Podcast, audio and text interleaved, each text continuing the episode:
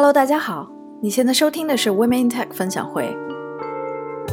Women in Tech 分享会是每周一次的非盈利 Zoom 活动，以促进不同行业、不同资历、不同国家之间的知识交流与社群建设为使命。欢迎来自全球科技领域各行业的女性分享你们的项目经验、知识和观点。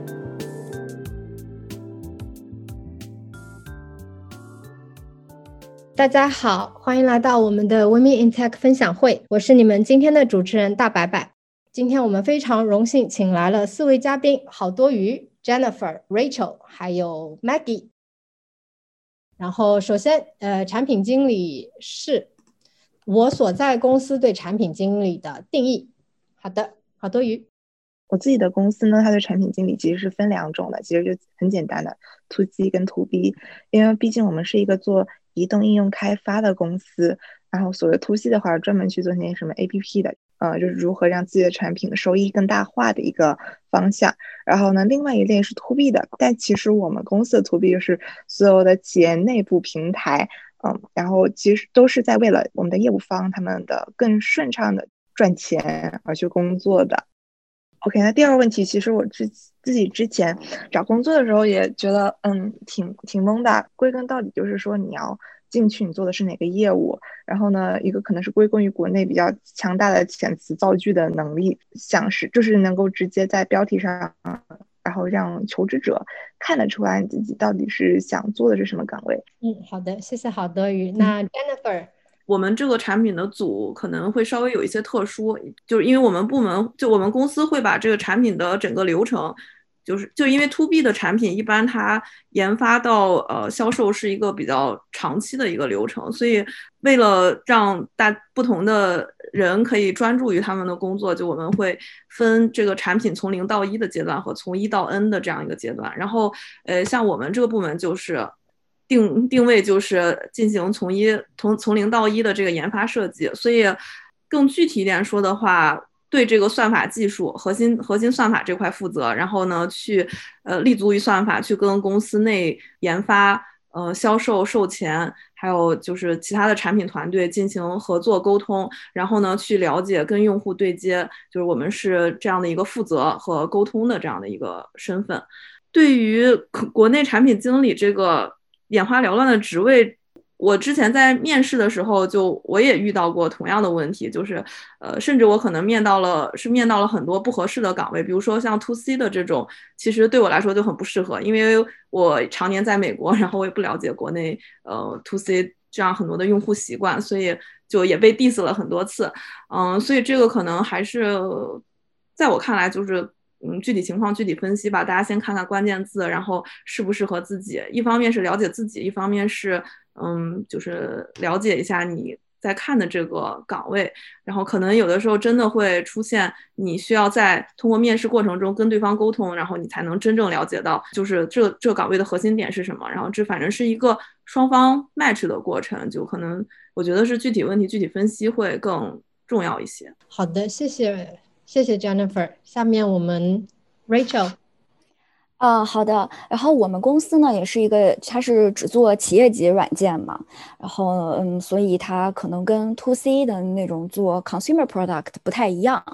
然后，我觉得我们公司的产品经理，他的主要的职责就是也是定义吧，就是分为两个部分。第一个部分呢是对内，对内呢就是对公司内部，那主要就是我们产品经理负责搞清楚市场的需求，然后设计产品路线图，然后制定产品的策略。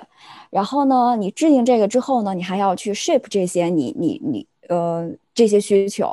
然后呢，你 ship 这些呃需求之后呢，你还需要去 educate 相关的团队。比如说像我们因为是做企业级的嘛，然后就会有销售团队，support 就是工程师团队。然后他们呢都不如你一开始都不如你去了解这个需求，然后你得去告诉他们是怎么回事儿，怎么更好的去嗯卖卖出去，然后和怎么更好的去维护呃客户的情况。然后，另外第二个部分呢，就是对外，那就是和这个 PMM，也就是市场营销经理合作，然后制定市场的策略。然后第二个呢，就是和 Sales，然后还有这个呃 Sales Engineer 去合作，然后呢去跟客户交流，尤其是在你这个产品刚开始还只是一个测试，呃，就怎么说呢？初初期初期的时候，是需要产品经理去跟客户接洽比较多，然后找到最开始的这一批的客户，然后也就是最终的目的，也就是把这个产品卖出去吧。然后同时呢，也要收集一些客户的需求，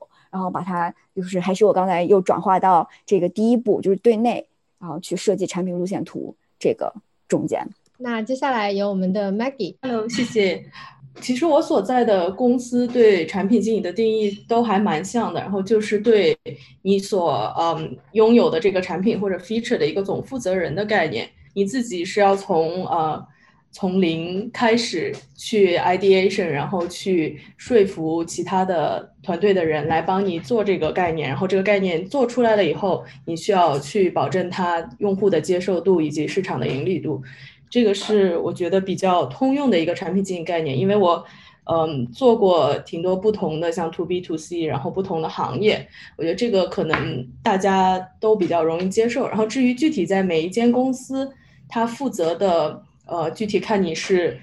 面向什么样的客户，是对内还是对外，可能你 answer 的人和 be responsible for 的人不一样，但是你最终都是呃。出了成绩，然后是大家都觉得你很厉害的那个人，然后出了问题是你要背锅的那个人，就大家不会不会去找别人。作为产品经理，就是要做好这个心理准备，就是你嗯，所有的关于你这个产品好的坏的，然后你都要背下来，然后你要尽可能的去推你自己的东西。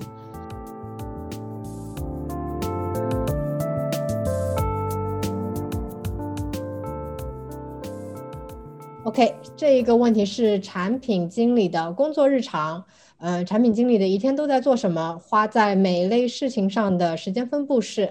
嗯，OK，那我先说吧，就是呃，我这一天做什么呢？就是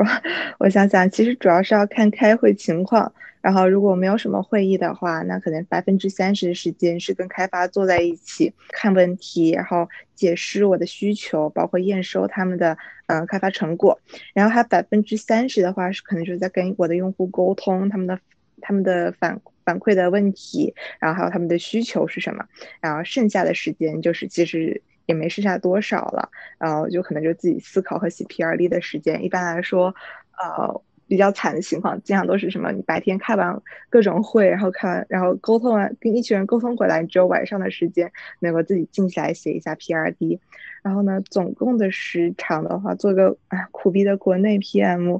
呃，我们公司是我我自己一般是从早十点半到晚九点半，然后中间可能会有三个小时左右的休息摸鱼时间吧。好的，那 Jennifer 呢？就我理解，我的工作其实是两块，有一块是就我负责的产品，然后呢，他们呃，就就是他们目前的在的流程，比如说需要需要我去找科学家对接，我就去找科学家对接；需要我去呃收集需求，我就去收集需求。就是他们他们核心的目目的是为了推动事情，就推动这个产品的进展。然后，但是我每天具体的工作内容，呃，可能是就很机很很灵活的，这是。一部分就是工作，然后就已经是有具体目标的，还有一半就是收集需求和去想我们可我们该做什么事情。这一半工作里的另外一部分是，就我还有空的话，我就要自己去去做呃调研，就是对某一个领域，比如说呃我们公司我考虑到今年的发展方向可能有呃金融，然后我就会去对金融领域嗯这个 AutoML 的算法可以。呃，就是做哪些优化，然后我们大概会有哪些产值，就做这么一个市场调研，然后看看我们有没有价值，就是我们的价值在哪里，怎么投入。嗯，或者是也可以对某一类算法，比如说 CV 图像类的算法，然后就看它在各个行业、各个领域类，就是有有有哪些前景吧。然后呢，我就是当然这两部分的工作肯定是那个相互结合的。嗯，我不知道我讲清楚了没有，大概是这样。然后工作时间的话。我们还比较自由哎，就是我们肯定是五天工作制，然后我一般是十点去，然后晚上八点走这个样子。嗯，中间也是有两个小时多三三个小时的休息时间。嗯，大概是这样。嗯，好的，谢谢 Jennifer。那下一个有我们的 Maggie。嗯嗯，我我一天就是百分之七十的时间可能都在开会。然后开会，它我觉得对我来说分两部分，一个是对自己嗯项目组内部的人开会，一个是对项目组外部的人开会。内部的话就包括呃 support 我这个项目所有的 Scrum team 的人，像 engineer，然后 data analyst、designer，还有做 content 的，然后 QA，就是这些组组内的人员。然后他们有问题，然后或者是进度，或者是需要我去协调其他。嗯，组的资源我会跟他们去开会了解，然后另外百分之三十的时间可能是跟组外的人，就是各种其他的 team 可能会给我需求的，然后包括用户调研的 team，就是我会从外面来吸取一些知识，然后看我这个产品或者是我的这个 feature 要怎么改进。嗯，我们现在也是在家办公，然后所以另外百分之三十的时间可能就是摸鱼，或者是 自己自己想一想事情应该怎么做，然后写一写 document，嗯，搞搞 Jira 这样子。啊，我们现在在家办公，因为我们是美国公司，然后我们的 team 非常 global 化，我们美国有 team，然后东西海岸都有，然后我们欧洲也有，所以我们上班的时间其实非常 flexible，就有时候白天我可能上班两三个小时。但是你可能要开早上的会，或者是晚上的会，因为你要对接不同其他国家的 team，然后这样子下来，我可能一天基本上五五个小时，四五个小时，呃，就还是挺 flexible 的。我觉得我们公司，然后现在你可以选择在家，然后可以选择去呃去公司，就新加坡已经可以去公司了。好的，好的，谢谢 Maggie。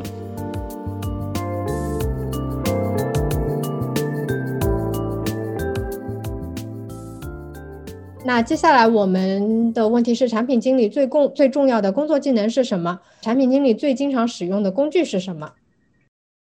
我感觉应该其实是对我来说是个解决问题的能力吧，相当于说是你要提出问题的时候，然后你要有一个能够提供这个问题的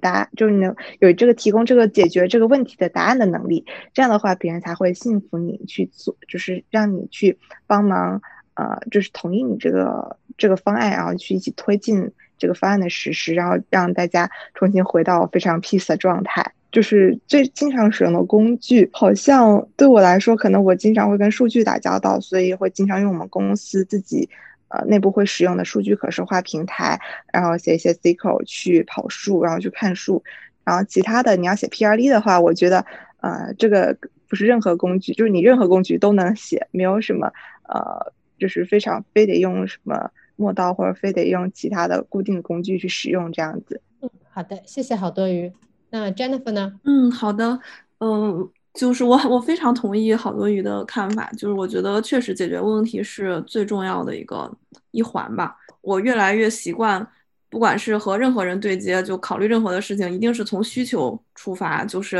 呃考虑用户的需求，考虑我对接的每一个团队的，嗯，就是他们的需求，就是。第一是你要从需求出发，然后你了解这些人想要什么，然后呢，就是如何你你你知道他们想要什么，才可以更好的合作，或者是给他们提供他们想要的东西。然后第二就是你要抓重点，因为就是你要去平衡多方的他们的需求和他们的想法，然后你要推动这件事情，肯定是呃肯定是要考虑一个呃主次，才能把这个事情成功的推下去。你要实现。呃，这种能从需求出发，能抓到重点，然后去解决问题的这样的一个过程的话，你肯定是需要有呃快速学习，然后要有沟通能力，然后也要对这个产品或者对公司是，我觉得是要比较有责任感的，就是嗯这些会比较适合，嗯。那 Rachel，我觉得产品经理最重要的工作技能，包括我看到有有那个小伙伴在 chat 里面说，感觉产品经理，呃，这个工作的难点是什么？我觉得是一样的，那就是，呃，发现问题和解决问题的能力。我觉得很多时候，呃，解决问题相对于发现问题来说，还是会容易一些。嗯，像我们的话，做这种企业级的软件，你对市场的需求啊，然后客户的需求，你要知道问题在什么地方，然后你了解到这个问题之后，这个问题是不是真正的问题，然后你有你找明白了这个真正的问题之后，怎么去更好的、更有效率的去解决这个问题？我觉得这是难点，也是最重要的工作技能吧。嗯，好的，谢谢 Rachel。那 Maggie，嗯，我觉得大家说的都很有道理。想想还有什么重要的工作技能？我觉得对我来说，我慢慢理解到的就是，嗯，产品经理需要去知道自己怎么去，呃，怎么说，bridge 不同的 team。嗯，这个就是说，呃，你对接产品经理可能一个人要对接可能十几、二十个不同的呃方面的人，然后其他的人除了产品经理以外，在公司里可能都非常的 focus 于他们自己。业务的那一方面，或者是他们技能的那一方面，而产品经理就要发现他们对于你自己的需求，它中间的嗯理解的那个 gap 到底在哪里？就是你对不同的人讲话，可能就要注意他们，呃，去弥补他们的这个 gap。我觉得产品经理因为有一个大局观，他会知道这个产品它整体在公司里是怎么样呃运作的，它的基底是什么，所以你就要。去让不同的 team 去理解这样子的说话话术，不可能是对所有人都是一样的。你要知道他们不理解的地方是哪，然后你才能根据他们不理解的点来形成更有效的沟通。所以我觉得这是很重要的一部分。然后日常使用的工具，因为我可能做的都稍微偏前端一点，所以我会用 Sketch，然后和 Mirror，然后来画原型图，然后做 brainstorming。这种，然后写写 documents 还是什么 tracking management，我们用的是 Jira，然后 Confluence 那些，然后 data 的话，我们有自己的 BI 的 dashboard，这样，就是这些都是比较基本的一些技能，我们会用。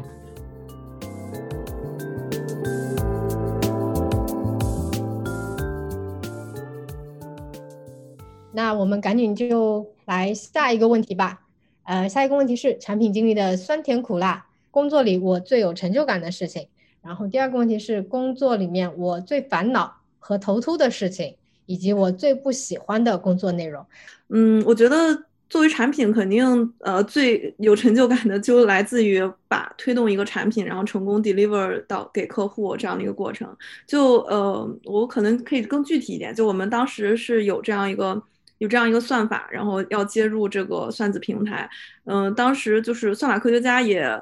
很就是觉得很好，觉得觉得这产品很好，然后应用产品他们也觉得很好，但是我去思考了这个产品它要卖的客户的场景，然后就是所以我就添了很添了添了很多测试的标准，然后 当时推进的还是比较困难的，就是因为算法测和产品测包括测试测都。觉得多了很多的活儿，但是就这个测试可能持续了一个多月吧，然后呃确实测出了非常多的 bug，然后呢这些东西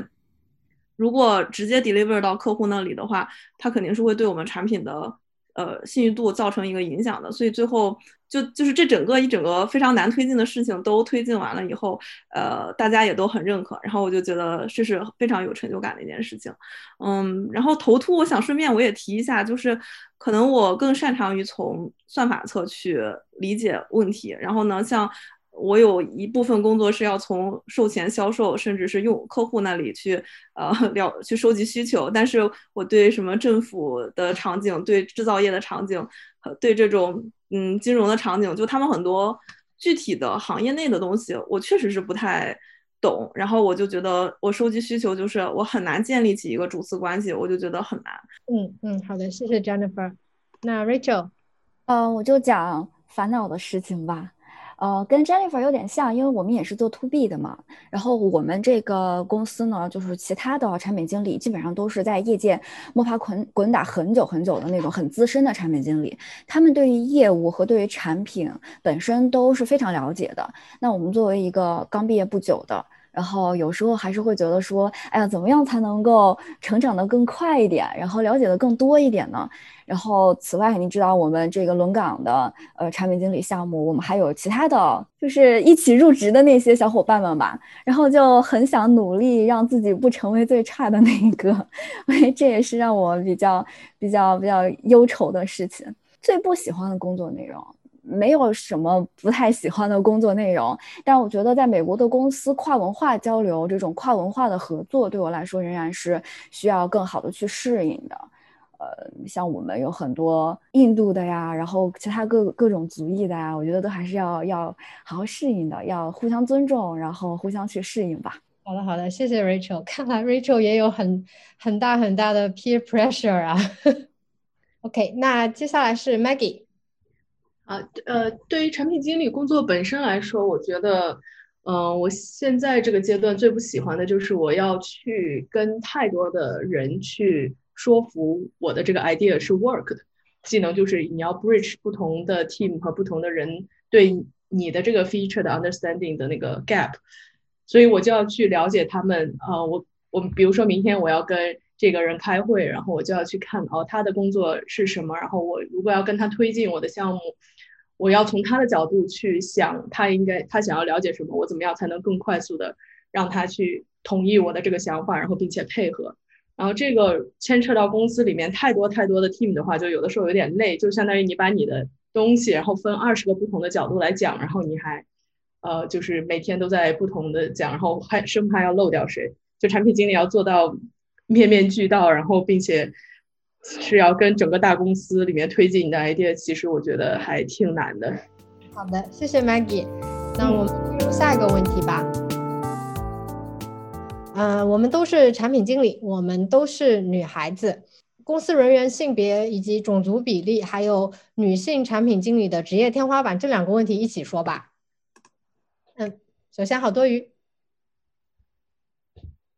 呃，怎么说呢？其实我们公司的性别比例应该是一半一半左右，就是你初级跟中级的产品经理，女性产品经理。呃，会挺多的，中中级的话其实也挺多，但是你涉及到真正的高层，其实是没有的。嗯，对，我觉得这个情况也是的确让让我我自己也蛮担忧的。然后其实，但是另外一个问题是说，其实你真的倒推年代去看的话，呃，如果就是比如像是现在很多做到高层的产品经理，他们可能都是八十年代或者七十年代出生的，在他们那年代就是读完大学。愿意去当就是有这个优秀产品经理特质的女性，我觉得应该是当时不会倾向于去互联网。所以说，你可能现在的确能见到的互联网高层女性不是很多。然后另外一个是因为就是因为男性比较偏多，所以他们自己可能相对来说比较呃把守这个高层的门槛会把守的比较比较严。所以是你要作为女性，你要去真的入场去当呃一个高层的话是比较难的。因为我之前有待在国外，然后我刚来第四范式的时候，我确实也被他的男女比例震惊到了。就是公司可能整体上来说可能就还好，但是，嗯，女女生多在辅助岗位吧。然后像我们部门是我们算法部门，这个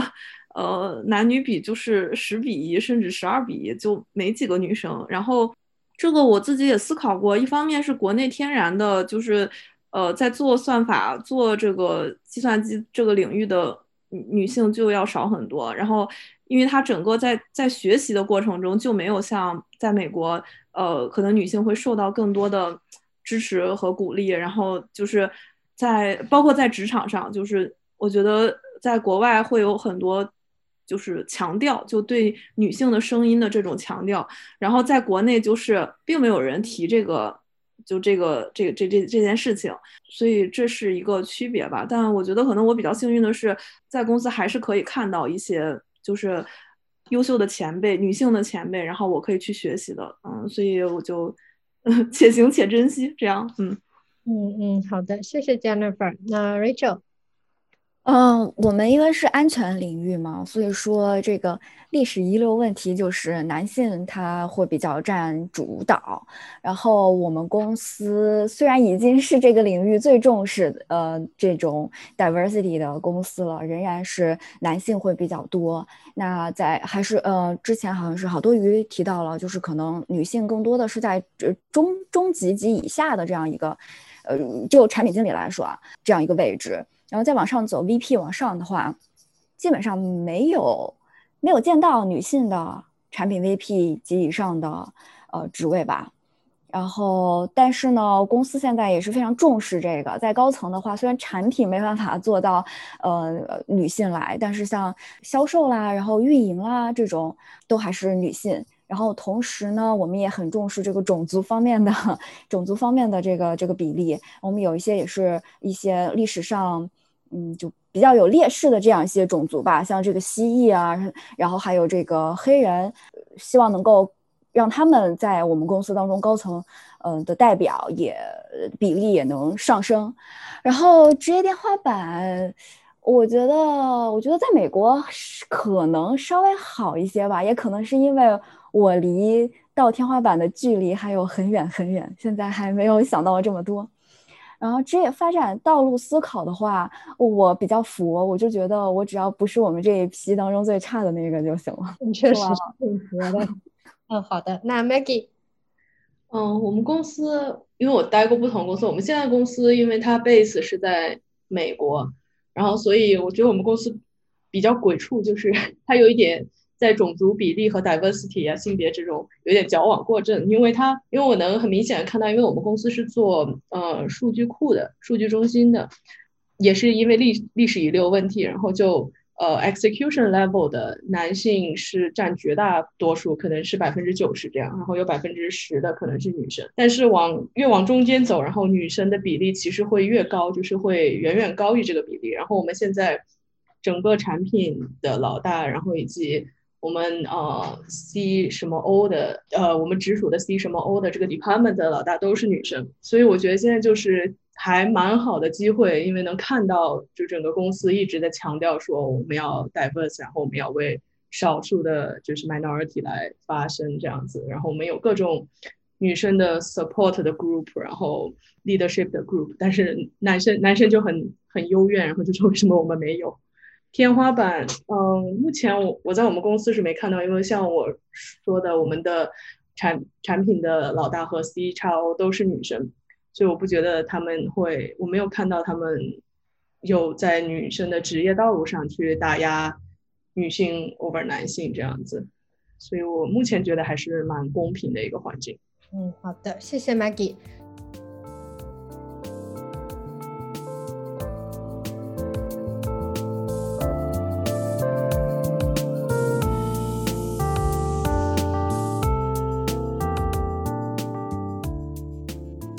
后一个问题是职业发展道路思考，好多余。我以为是刚在那里面回答完了。嗯，我能就是我能问个问题吗？就是我我其实一直很好奇，为什么美国的公司会这么强调 diversity？是基于什么样子的呃原因会去强调呢？是政策还是说是因为？呃，有某一些什么就是强制的因素决定，就到时候你们回答的时候顺便回答一下这个就行了。对，然后就说一下我职业发展道路思考。就但目前来说，我应该是五年之内都还会在做 PM 这份工作。嗯，好，谢谢。那 Jennifer，就是我之前是一直不确定自己要做什么，所以一直在寻寻觅觅。然后现在是在做 AIPM 这份工作本身，还有在第四范式这家公司，包括我的公司团队，就是这三个方向我都非常的满意。所以我目前大概的想法就是，呃，在未来三到五年内，就是在这个地方好好的做，然后去能做出一些我自己非常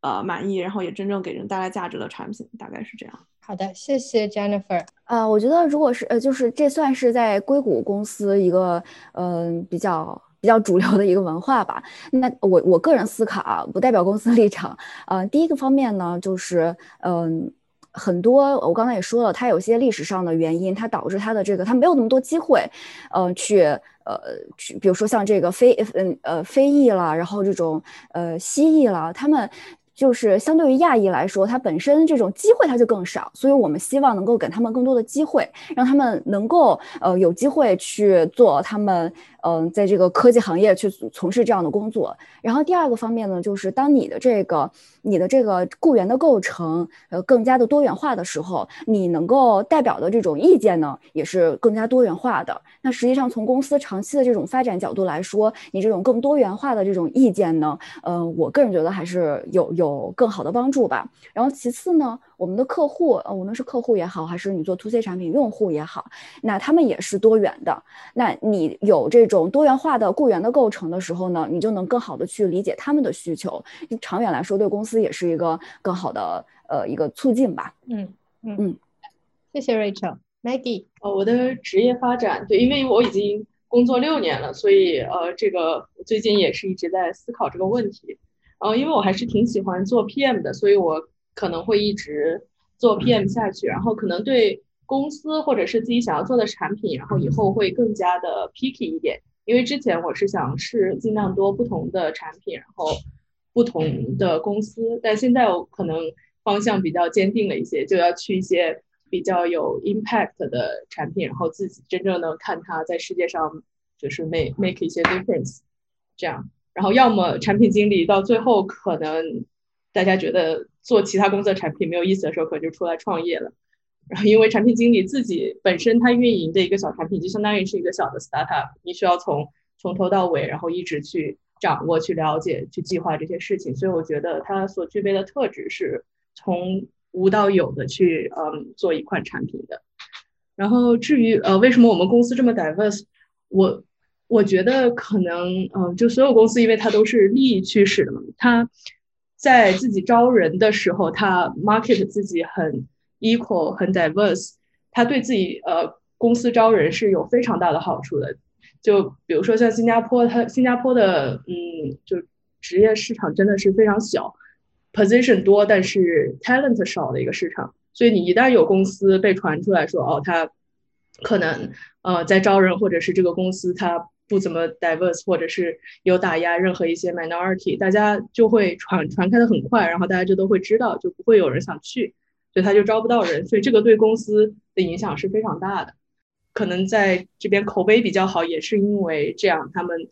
整体给大家的印象都是他们比较注重这件事情。然后我自己的感觉也是，所以可能有一部分是文化呀、政治的原因，然后有一部分也是公司自己的私利所 drive 的这件事情。嗯，谢谢 Maggie，倒是从来没有从这个角度去考虑过问题。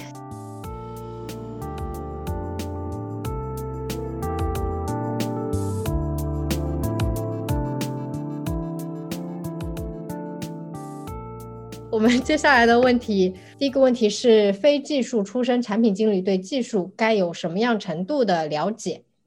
然后非技术出身产品经理如何避免成为传话筒？然后产品经理如如何提升产品能力和专业知识？呃，好多鱼，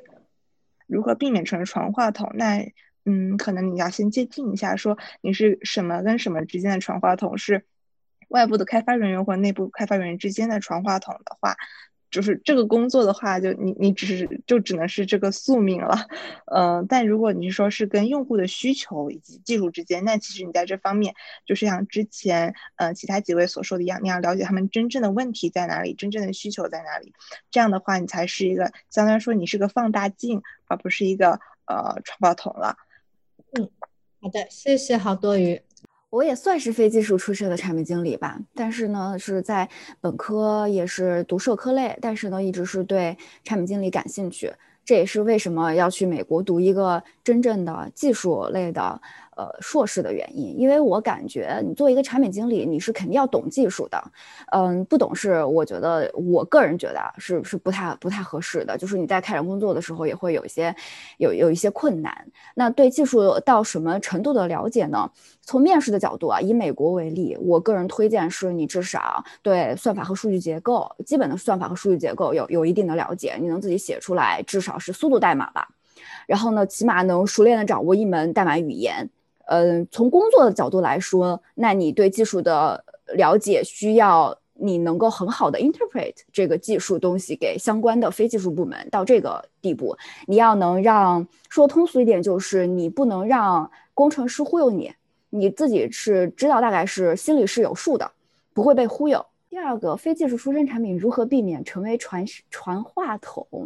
我觉得还是你要牢记住你自己产品经理的呃。的这个角色是什么吧？那在我看来，就是一个发现问题、解决问题的能力。你就牢记这个，不要把自己的精力分散在那些不是你的核心任务的事情上面，不要浪费自己的精力。呃，第三个，我觉得呃。我们是有，我们公司是有 mentorship 的这种 program，你会跟更 senior 的 PM 跟他去交流，你可以定这个短期的目标、长期的目标，然后他会帮你去想，嗯，会跟你一起来想，嗯，来 build 这个这个你的这个学习的计划。我觉得这是一个很有效的方法，就是去跟更资深的人去聊，向他们学习。嗯，好，谢谢 Rachel。那 Maggie，嗯，首先对于技术这方面，我觉得，呃。你去做一个产品经理，你要了解到技术在产品经理所有做的事情中扮演的一个什么样的角色。就是我觉得，在我待过的公司，大部分都是说你有一个需求，你要你要自己懂这个技术它是是不是可行的，就是你先要了解到它能不能帮你实现你想要做的这个需求。然后就是你有这个需求，你要去跟你的技术团队沟通，然后你要很顺畅的跟他们去沟通。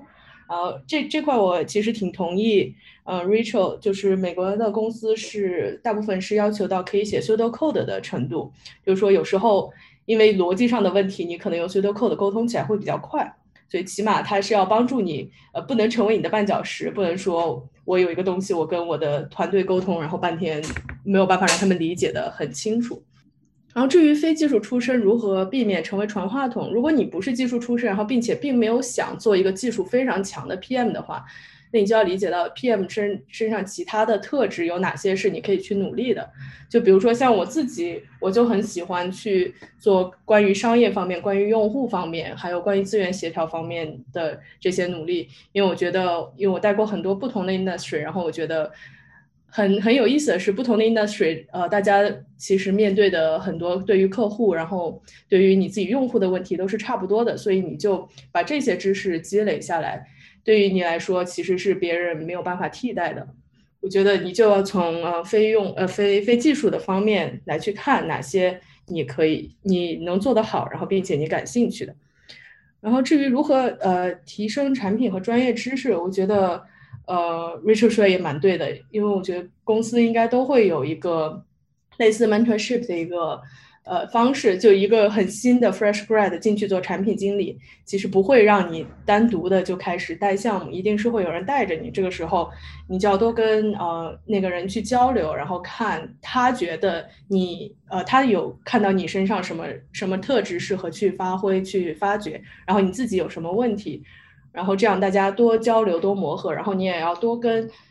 所有跟你打交道的 team 的人去交流，去问他们是怎么看待你的作为产品经理。有可能你自己的感觉跟呃和你合作的团队对你的感觉是不一样的，所以就要去多看看自己真正在这个公司里面的特质是什么。我觉得我的建议是，大家不要想要做一个非常 all rounded 的的产品经理，就是你所有东西都想做好，可能最后是一个都做不好。你就要让自己在自己的 team 里面。非常突出的有一到两点，就比如说，呃，这个 team 它分配 feature 的时候，它就呃跟用户特别行为特别相关的，嗯，呃，你的 team lead 第一眼就能想到你，然后比如说跟技术相关的，他第一眼能想到另外一个人。我觉得做到这个，就对于是一个很好的 starting point。嗯嗯，好的，谢谢 Maggie。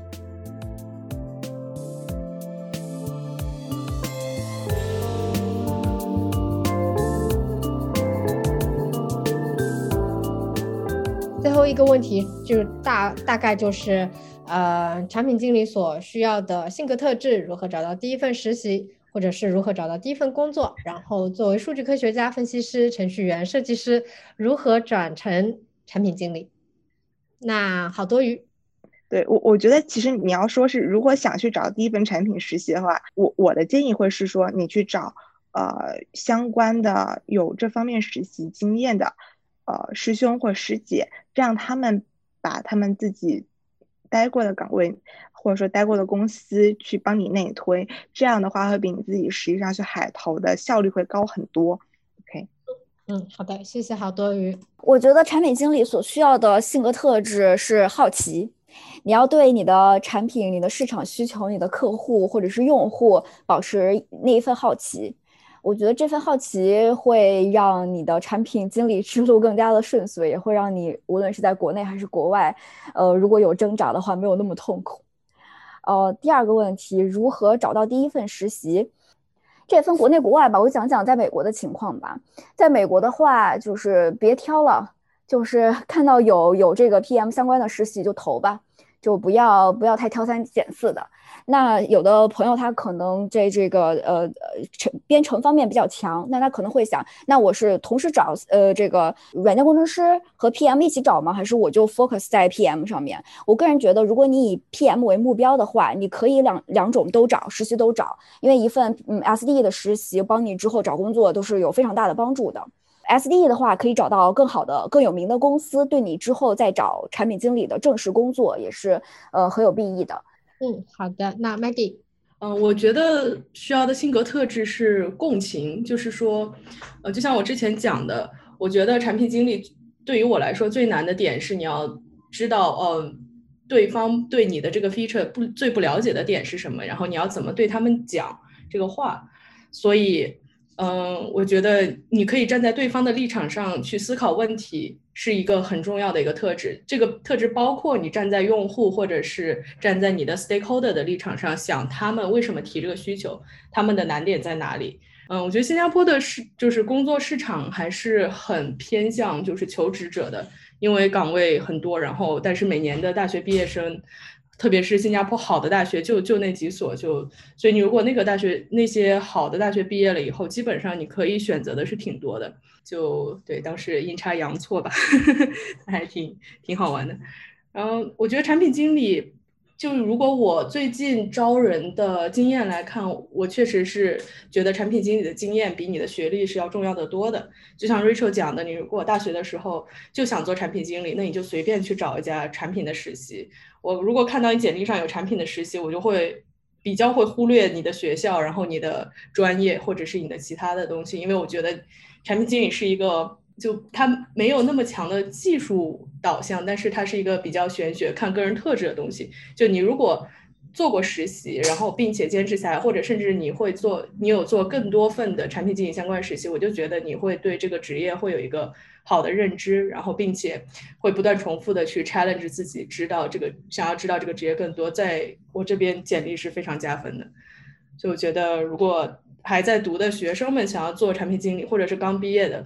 你可以先去找实习，只要你简历上有这一块，我觉得对于招聘的人来说都是加分很大的。嗯，对，第三个我也没有什么能能说的点，因为我我一开始就是。呃，产品经理，但是我我见过挺多就是呃技术岗想转产品经理的呃人，然后有一些就很 struggle，因为可能跟他们所看到的自己平常合作的产品经理那面很不一样。就像我之前讲的，产品经理会对不同的人去看他们有不同的需求，然后去讲去有不同的方式讲话。然后如果你作为一个呃只是技术团队的人，你看到产品经理平常这样跟你讲话。啊，你如果觉得，呃，我对所有的人都可以这样讲话的话，那这个产品经理就可能做的不是很开心，因为他要对接很多很多不同的人。所以，对于技术比较偏技术想转产品经营的话，我觉得